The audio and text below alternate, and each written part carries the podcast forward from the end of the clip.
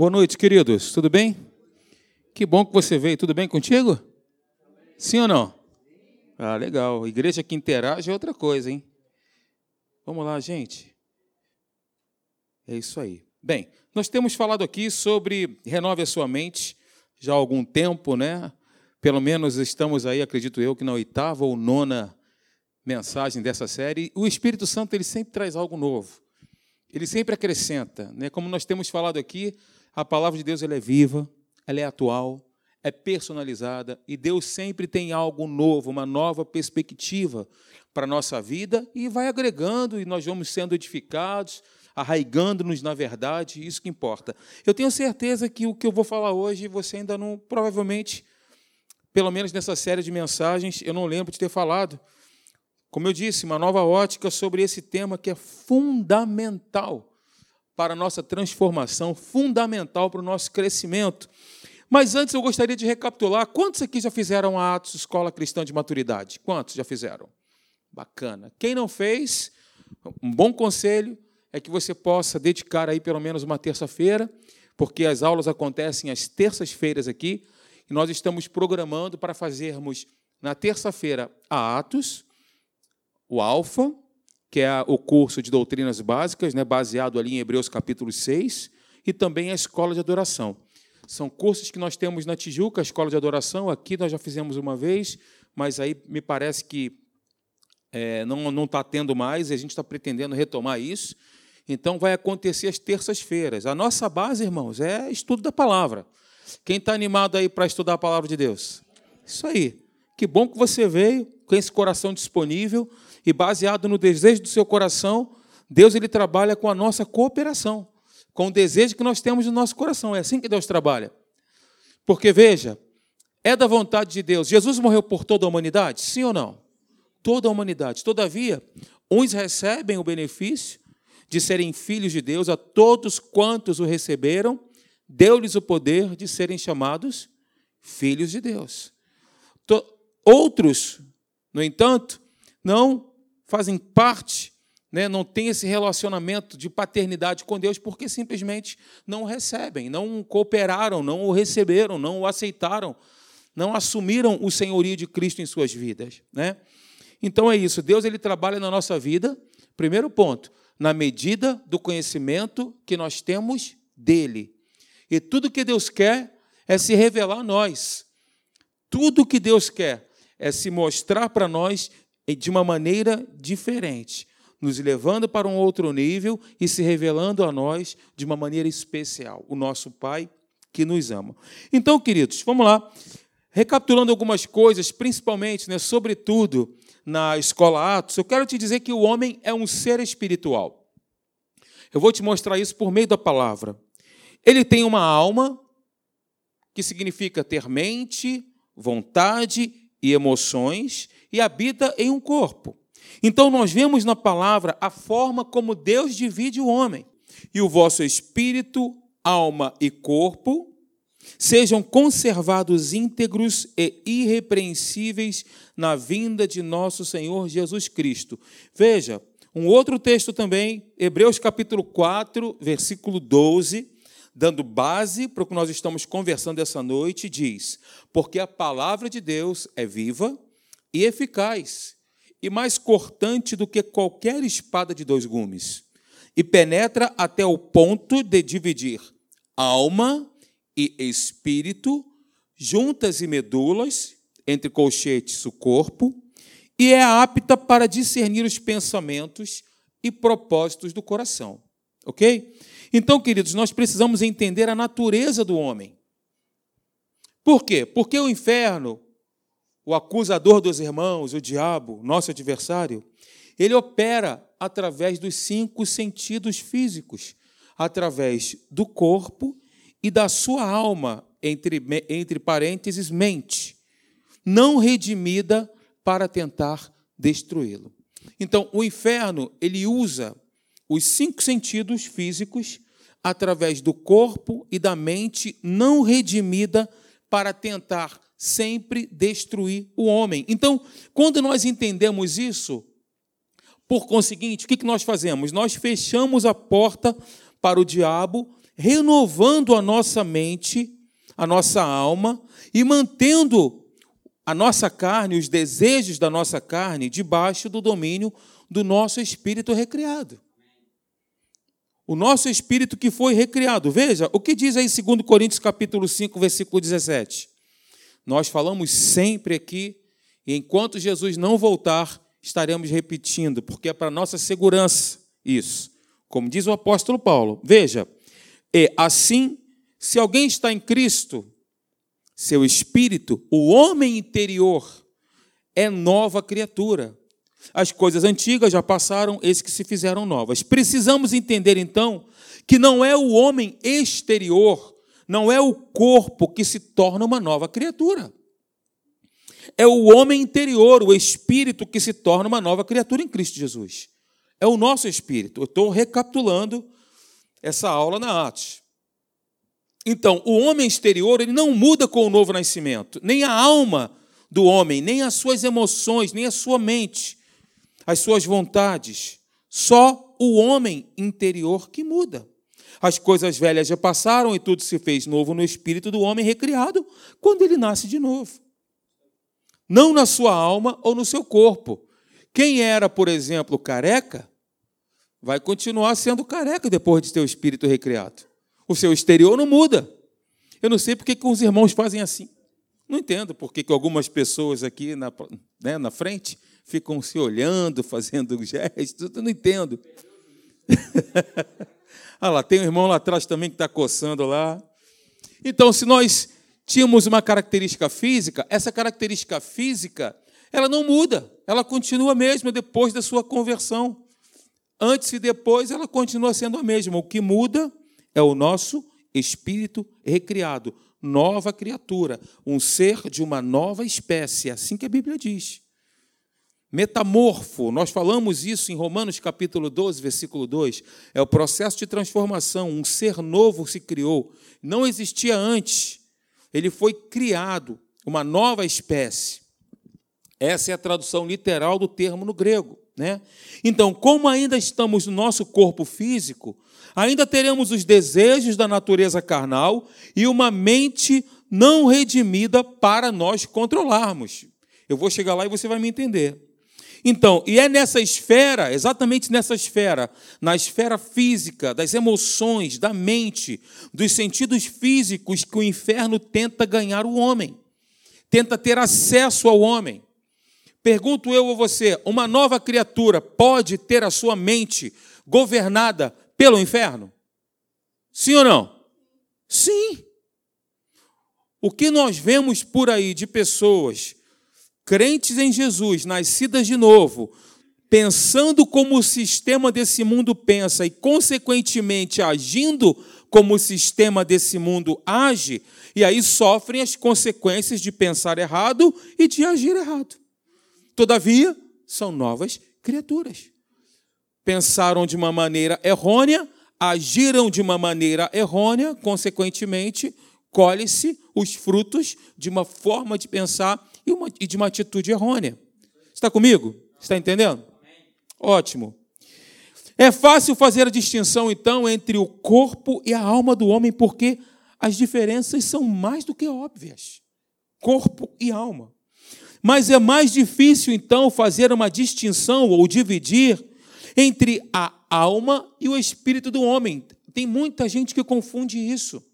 Acha que é uma coisa só, quando na verdade são duas coisas completamente diferente uma das outras. Então a Bíblia não diz que a alma e o espírito do homem são a mesma coisa. Nós falamos aqui, ó. Espírito, alma e corpo. 1 Tessalonicenses 5, 23. Então, conhecer a diferença entre espírito e alma vai ajudar no nosso crescimento espiritual de forma imensurável, irmãos.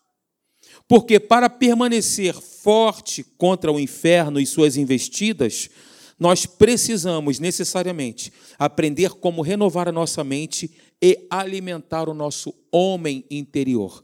O que o pastor Hélio sempre diz: ó, acordou de manhã, dá a partida no homem interior.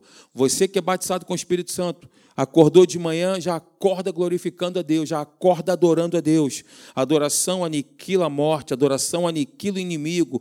Falar em línguas edifica-se a si mesmo. Quem fala em línguas deve fazer isso. Então, se você é nova criatura, batizado com o Espírito Santo, acordou de manhã, dá partida no homem interior.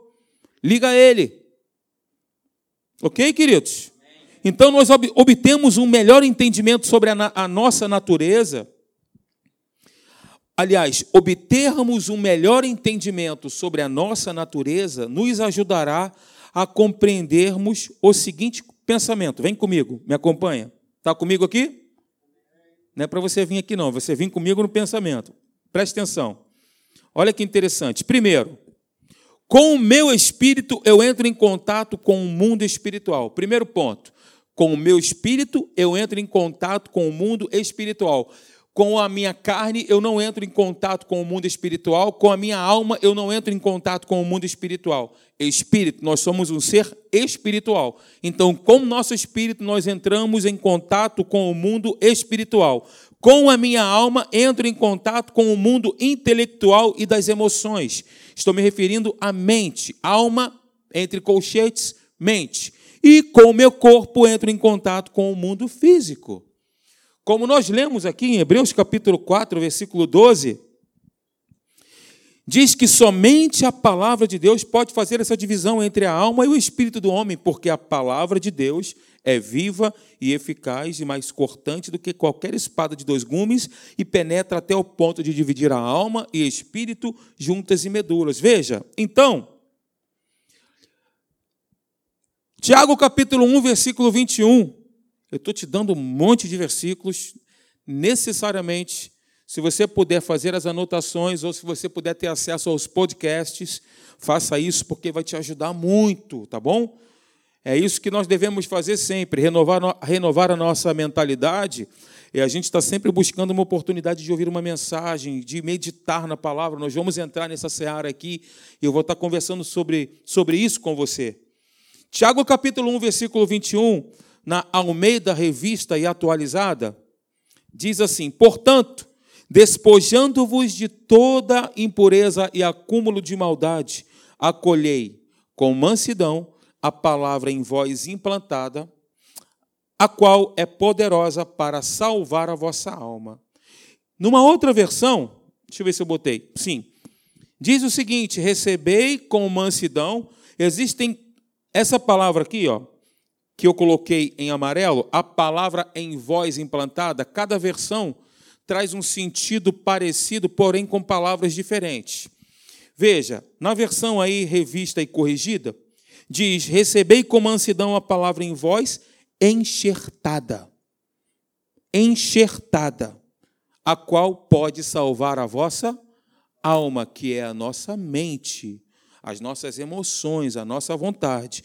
E na nova tradução, na linguagem de hoje, que é uma outra versão, diz assim: aceitem com humildade a, a mensagem que Deus planta no coração de vocês, a, a qual, o qual pode salvá-los. Então, prestou atenção?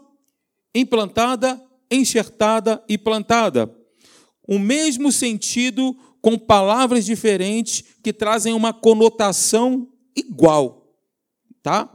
O livro de Tiago, então, é, faz a distinção entre o espírito e a alma. Quando Tiago escreveu essa epístola, ele escreveu para quem? Para os cristãos. Quando Tiago faz essa, quando ele escreve inspirado pelo Espírito Santo a carta de Tiago, ele é, essa carta é direcionada à igreja, queridos para pessoas cujos espíritos já foram recriados quando nasceram de novo. Nós precisamos entender isso. Ela foi escrita para a igreja. Ela não foi escrita para velhas criaturas, mas ela foi escrita para novas criaturas, para as pessoas que tiveram seu espírito recriado. Mas aqui Tiago então diz para esses cristãos nascidos de novo que as suas almas ainda não tinham nascido de novo. Olha que interessante. a palavra, de a palavra em vós implantada, a qual é poderosa para salvar a vossa alma, a vossa mente. E eu vou falar sobre o significado dessa palavra salvar. Eu já te adianto, significa soso. E aí eu vou trazer a amplitude desse conteúdo, vou te mostrar mais à frente aqui. Então, exatamente isso. Tiago diz para aqueles crentes ali, nascidos de novo, que as suas almas ainda não tinham nascido de novo. Ainda estavam andando debaixo de governo, ainda estavam andando debaixo de vontades, emoções, sentimentos, dirigindo e controlando as suas vidas. Gente, a pior coisa que pode acontecer comigo e com você somos nós sermos guiados pelos sentimentos, por aquilo que nós estamos vendo, por aquilo que nós estamos sentindo, pelo diagnóstico, pelos sintomas. É a pior coisa que pode acontecer comigo e com você. Muito embora sejamos novas criaturas, lavados e redimidos no sangue de Jesus, mas ainda assim podemos ser guiados e dirigidos por sentimentos, pensamentos, diagnósticos ou sintomas. Isso acontece só comigo? Acontece com você também? Você que é humano, faz assim, acontece comigo também. Parabéns, você é humano, seja bem-vindo ao planeta Terra.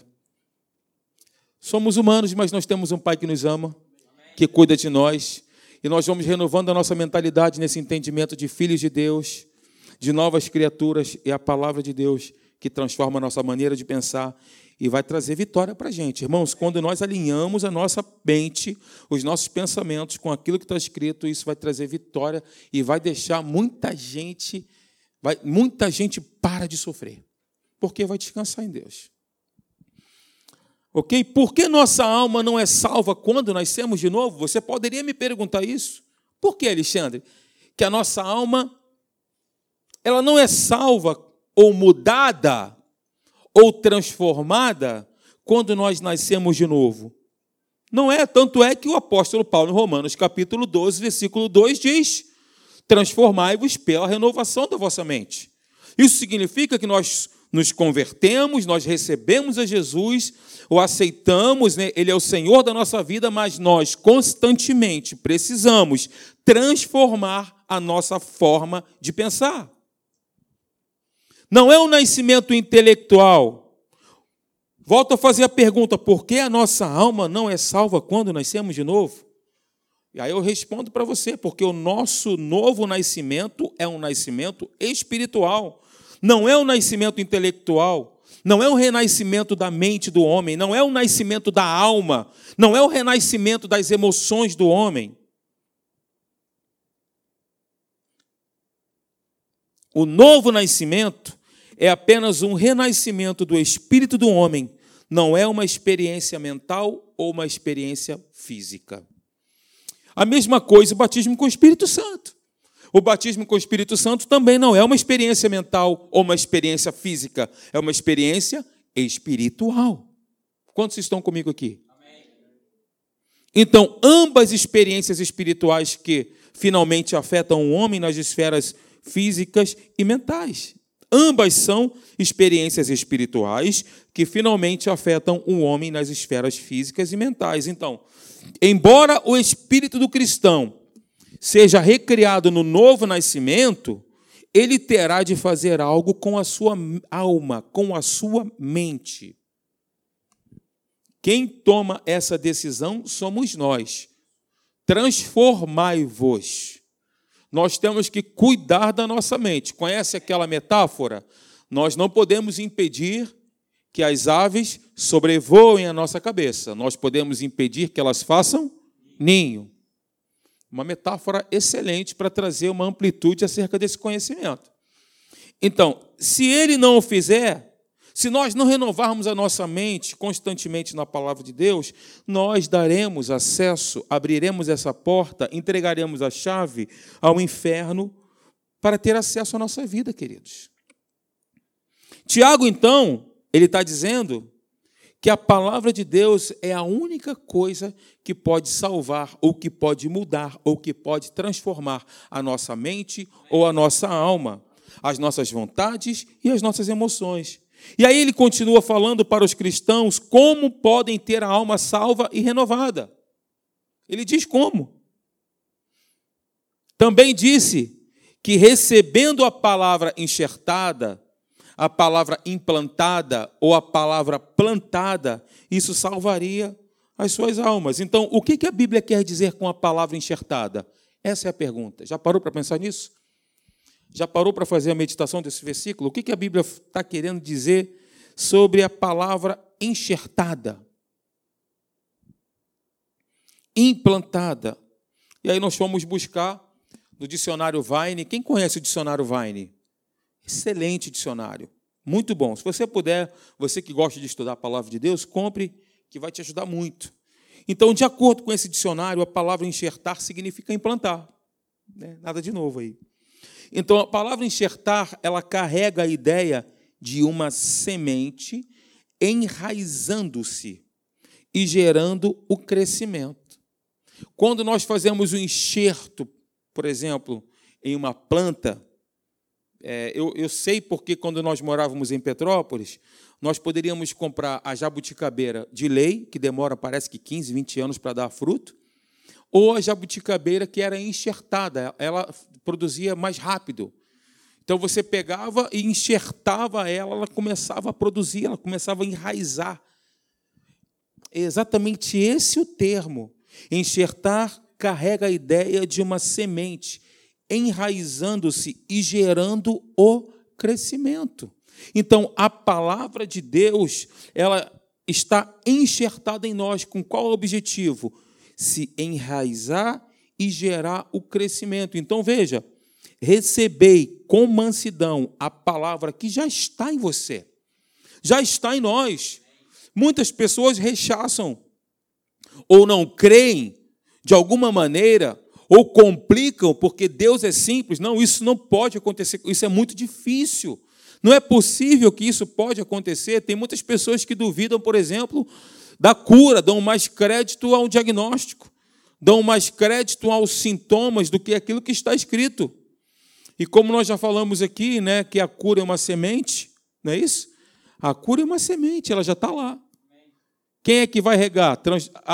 Esse regar é a nossa é o nosso alinhamento, são as nossas confissões com a certeza daquilo que está escrito. Veja, a palavra de Deus implantada ou enxertada na mente, na alma do homem, tem a habilidade e o poder para mudá-la ou salvá-la. Então, uma mente não renovada, queridos, é a área em que os cristãos mais dão acesso ao inferno. É por isso que, se você buscar na palavra de Deus, de Gênesis a Apocalipse, você vai ver sempre a palavra nos mostrando a importância, importância e a necessidade de pensar como Deus pensa. Isso é renovar a mentalidade. Pensar como Deus está pensando, independentemente das circunstâncias ao nosso redor. O cristão precisa entender como receber a palavra então enxertada para salvar a sua alma, a sua mente, e assim ele pode fechar a porta para o diabo. Olha que legal. A palavra salvar, e aí eu trago essa definição para você, em Tiago capítulo 1, versículo 21, é a palavra grega sozo, que é definida como, repete comigo, salvar, libertar, proteger. Calma, um de cada vez. Vamos de novo? Salvar, libertar, proteger, curar, preservar, fazer o bem e fazer completo. É isso que significa essa palavra, essa pequena palavra no grego. São todas essas coisas.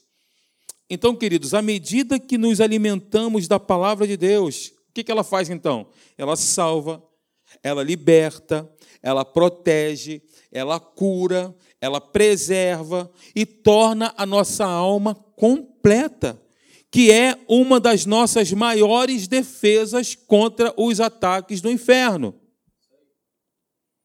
Receber a palavra enxertada é a única coisa que o cristão tem de fazer para salvar a sua alma. Sim ou não? É uma pergunta. Vou repetir para você. Preste atenção. Receber a palavra enxertada é a única coisa que o cristão tem de fazer para salvar a sua alma? Sim ou não? Não é pegadinha, não, pode responder. Não. Não. Então, olha só, tem um versículo, está com a Bíblia aberta aí, Tiago 1, capítulo 21? Não tem, se não estiver, não tem problema. Mas no versículo 22, olha o que a Bíblia diz. Nós falamos aqui no domingo que um texto fora de um contexto né, pode trazer para nós uma confusão mental. Veja o que diz o versículo 22, para ajudar na resposta a essa pergunta. Que eu repito, que diz assim: receber a palavra enxertada é a única coisa que o cristão tem de fazer para salvar a sua alma? Vocês responderam corretamente: não. Olha para o próximo versículo em Tiago, capítulo 1, versículo 22. Diz assim: Tornai-vos, pois, praticantes da palavra, e não somente ouvintes, enganando-vos a vós mesmos. Queridos, nós não somente temos de ouvir e receber a palavra, mas também temos de agir nela. Temos de agir nela, antes de, ser, de receber qualquer benefício. Porque as pessoas elas querem receber primeiro os benefícios da palavra sem antes agir nela. Não adianta ouvir sem nós agirmos com base nela. A fé sem uma ação correspondente, ela é morta. Fé é acompanhada de uma ação correspondente, independentemente de sintomas ou sinais. Eu falei para vocês aqui que os fariseus pediram a Jesus um sinal. E Jesus disse: Olha, nenhum sinal será dado a esta geração. Um homem também falou para Jesus, né? Se eu não ouvir com os meus olhos, de modo nenhum acreditarei. Ele aparece entre os discípulos e diz para Tomé: Toca aqui no meu lado. Senhor! Agora que você viu, você creu, né? Bem-aventurados aqueles que não viram e creram. Gente, esse é o segredão. O segredão é exatamente esse: crer sem precisar ver, crer sem precisar de prova, simplesmente crer. Quando nós entrarmos, entrarmos nesta esfera de confiança com Deus, isso vai gerar no nosso coração certeza, isso vai gerar descanso. É claro, nós somos humanos, nós somos seres humanos, a gente chora, eu choro. Quando o sapato aperta, quando o bicho pega, quando você está no olho do furacão, você fica. Mas olha, vamos olhar para Deus, queridos. Olhemos para o Senhor, vamos olhar para o nosso Deus e na Sua palavra. Como Jesus falou para o rico, o rico, né? Esse versículo, essa passagem do rico e Lázaro em Lucas capítulo 16, ficou borbulhando no meu coração, porque o rico, ele queria que alguém voltasse dos mortos e pregasse para os irmãos dele, que estavam vivendo uma vida dissolutamente. E Jesus respondeu e disse para ele: Olha, ele já tem a Moisés e aos profetas, ouçam-nos. Mesmo que viesse alguém para ressuscitar dos mortos, eles não creriam. Olha que coisa interessante. Eu estava conversando com uma pessoa sobre isso. Lázaro foi ressuscitado por Jesus. Lembram do episódio? Estava lá na caverna onde ele foi enterrado, e aí ele saiu, né, foi ressuscitado. Logo à frente, você vai ver uma tramóia, uma trama dos fariseus para matar Lázaro que Jesus tinha ressuscitado. Sim, gente, eles viram o maior de todos os milagres que você. Se a gente pode classificar isso, qual é o maior de todos os milagres? Uma pessoa morta voltar à vida. E Lázaro estava morto três dias. Inclusive a irmã dele disse: Jesus já cheira mal. O corpo dele estava em estado de putrefação, a carne foi restaurada, ele ressuscitou, ele reviveu. E quando ele reviveu e ressuscitou e andou entre as pessoas, os fariseus tramavam matá-lo. Então, independentemente se uma pessoa. Né, que sinal maior do que esse? Jesus, durante todo o seu ministério, durante tudo que ele. os três anos que ele viveu na terra, ele foi confrontado, Se és filho de Deus, faz isso. No último momento dele, na cruz do Calvário, desce da cruz. Se você descer da cruz, nós creremos em ti. As pessoas queriam ver um sinal. Só que o nosso Deus não opera assim. Nosso Deus ele age no invisível com a nossa cooperação. Qual que é a cooperação? Crença, certeza. É assim que Deus age. É assim que Deus entra em manifestação na nossa vida. Quantos creem desse jeito? Glória a Deus, eu também creio. Ouvir a palavra de Deus e agir nela, porque, veja, muitas pessoas vêm para a igreja e ouvem, glória a Deus, que bom, mas é fundamental agir com base nessa palavra. Então, repito, ouvir a palavra de Deus e agir nela é uma defesa poderosa contra o inferno. Porque a Bíblia diz: sujeitai-vos a Deus, mas resisti ao diabo e ele fugirá de vós. Jesus no deserto, Mateus capítulo 4 ou Lucas capítulo 4, quando ele foi apertado, quando ele foi tentado, o que, que saiu dele? Saiu sangue? O que, que saiu de Jesus quando ele foi apertado, pressionado? A palavra. Ele estava cheio da palavra. Apertado diante das situações, ele foi espremido e saiu a palavra dele. Quando nos submetemos, então, à palavra de Deus, nós nos submetemos a Deus. E quando nós nos submetemos a Deus, nós estamos nos submetendo à palavra dele. Diz assim comigo: a Bíblia, é, Deus falando comigo. comigo. Senhor, fala comigo. Abre a Bíblia. Senhor, preciso ouvir tua voz. Abre a Bíblia. Deus vai falar com você. Porque Ele é um Deus vivo, não é um Deus morto, não. É um Deus de vivo, de vivos e não de mortos. Queridos, quando nós mantemos a nossa mente forte e renovada, é mais fácil resistir ao inferno em todos os sentidos. Veja o que, que diz aí 1 Pedro capítulo 1, versículo 22. Tendo purificado a vossa mente, a vossa alma, pela vossa obediência à verdade, que é a palavra. Então, temos de ser praticantes antes de tirarmos proveito da palavra ou recebermos os seus benefícios. A nossa alma será salva, será livre, protegida, curada, preservada e aperfeiçoada recebendo a palavra e andando nela andam juntos, é um casamento. Eu recebo a palavra e eu ando nela. Algumas pessoas nunca aprenderam a renovar a mente. Então elas continuam pensando como antes de serem redimidas. Quando ainda estavam sob o domínio do diabo e certamente serão dominadas pelo inferno, em vez de permanecerem na sua autoridade sobre eles, ou sobre os demônios e sobre o inferno. Então, a salvação ou renovação da alma, da mente, é a maior necessidade da igreja hoje. É a nossa maior necessidade. Muitas novas criaturas têm falhado em renovar as suas mentes. O que acontece? Elas perdem o privilégio de entrarem em tudo o que pertence a elas em Cristo enquanto estão na terra. Pelo fato de renovarem as suas, não de não renovarem as suas mentes, não são tudo aquilo que Deus as criou para ser. Diga comigo, eu serei. Todo mundo, eu serei tudo aquilo que Deus me criou para ser. Deus tem planos para a nossa vida, queridos. Planos de paz, planos de, de pensamentos bons. E mesmo, veja, muitas novas, novas criaturas, mesmo tendo a vitória sobre o inferno em Cristo, presta atenção nisso.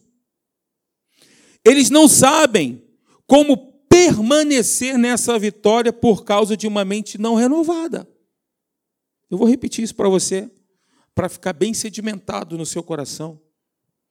E mesmo tendo a vitória, essas pessoas, sobre o inferno em Cristo, estando em Cristo, Estas pessoas não sabem como permanecer nessa vitória por causa de uma mente que não foi renovada pela palavra de Deus.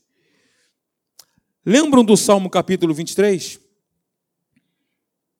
Esse, esse texto é maravilhoso. Salmo 23, versículo 3 diz: Refrigera-me a alma. Quem? Ele, né? Ele restaura a minha alma. Outra versão diz assim: refrigera a minha alma, na revista e corrigida. Esse é um salmo profético de Davi que foi escrito para a igreja nos nossos dias, né? O Senhor é meu pastor, né? Não é isso que diz lá? E nada me faltará. E no Novo Testamento, Jesus ele diz o seguinte, em João capítulo 10, versículo 11: Eu sou o bom pastor. O bom pastor dá a vida pelas ovelhas. Então, hoje nós estamos vivendo o Salmo 23, que foi escrito por Davi há alguns anos atrás, alguns milhares de anos atrás, porque Jesus é o nosso pastor. Ele já dizia isso: O Senhor é meu pastor e nada me faltará. Sabe, essa palavra aí, no versículo 3 do Salmo 23, a palavra restaura, é, olha que bacana como Deus é maravilhoso, né? A Bíblia se completa, né? A Bíblia, ela, ela, o, Novo, o Antigo Testamento é sombra para o Novo Testamento e ela se integra. A Bíblia toda se integra. Olha que bacana. Salmo 23, versículo 3 diz que a palavra, a palavra restaura é a palavra grega traduzida como renovar, que é a mesma palavra que está em Romanos capítulo 2, versículo 12. Romanos capítulo 12, versículo 2. É a mesma palavra. E tem o mesmo significado. O que significa então restaurar? Carrega a conotação de recuperar, de resgatar, de restaurar, de reverter, de renovar, significa reformar, ou restaurar, ou fazer como novo. Que legal. Salmo 23, versículo 3, Romanos capítulo 12, versículo 2. A mesma palavra. Então, a palavra que é espírito e vida tem o poder de restaurar, renovar, salvar, proteger, libertar e curar a alma do homem. É a palavra que faz com que a nossa mente seja uma mente sadia, transformada, curada, protegida, restaurada. À medida que nós meditamos, eu vou falar sobre isso mais à frente, não vou encerrar aqui não. Tem muito mais coisas para nós podermos falar aí sobre isso. E nós vamos entrar aí no aspecto de meditação. Vamos entrar também sobre a questão da mente do homem, do homem. Vamos entender esse, esse conceito né, sobre o que, que a Bíblia tem a dizer sobre a mente do homem. E quando se começa a falar sobre a mente, as pessoas elas acham que, que nós estamos falando de uma ciência cristã. Mas Deus nos deu instruções específicas sobre essa questão da nossa mente. E que o homem deve fazer aquilo que ele deve fazer para mantê-la saudável, forte, a fim de que ele possa resistir ao diabo, ao inferno e todas as suas investidas. Veja só, eu vou terminar com esses três versículos aí. Veja o que diz em Isaías capítulo 26, versículo 3. Tu conservarás em paz aquele cuja mente está firme em ti, porque ele confia em ti. Almeida Revista Corrigida. Um outro versículo que está aí em Filipenses capítulo 2, já no Novo Testamento, versículo 5. Também em vós, aliás, tende em vós o mesmo sentimento. Essa palavra, em várias versões da Bíblia, fala sobre mente. Tende em vós o mesmo sentimento, ou seja, a mesma atitude mental que houve também em Cristo Jesus. Olha o que diz na nova tradução da linguagem de hoje. Tenham entre vocês o mesmo modo de pensar que Cristo tinha. Veja, versículo, capítulo 4, versículo 6 de ainda Filipenses, diz assim: Não se preocupem com nada, mas em todas as orações peçam a Deus o que vocês precisam e orem sempre com o coração grato, um coração agradecido. Versículo 7 na nova tradução da linguagem de hoje. E a paz de Deus, que ninguém consegue entender, guardará o coração e a mente de vocês, pois vocês estão unidos com Cristo Jesus. Versículo 8. Por último, meus irmãos, encham a mente de vocês com tudo que é bom e merece elogios, isto é, tudo o que é verdadeiro, digno, correto, puro, agradável e decente. A Bíblia tem muito a nos dizer, a nos ensinar sobre essa questão. Então, em outras palavras, Deus está dizendo exatamente o que nós temos de fazer com a nossa mente. Nós precisamos manter a nossa mente, nossos pensamentos fixos e focados em Deus. Amém, queridos? Fixos e focados em Deus. E aí, na próxima quarta-feira, se eu for pregar na próxima quarta, não sei se é eu, pastor Marcelo, ou da próxima vez que eu for pregar, nós vamos falar sobre a importância né, de colocar a palavra de Deus em nossa mente por meio da meditação. Ok? Fique de pé comigo.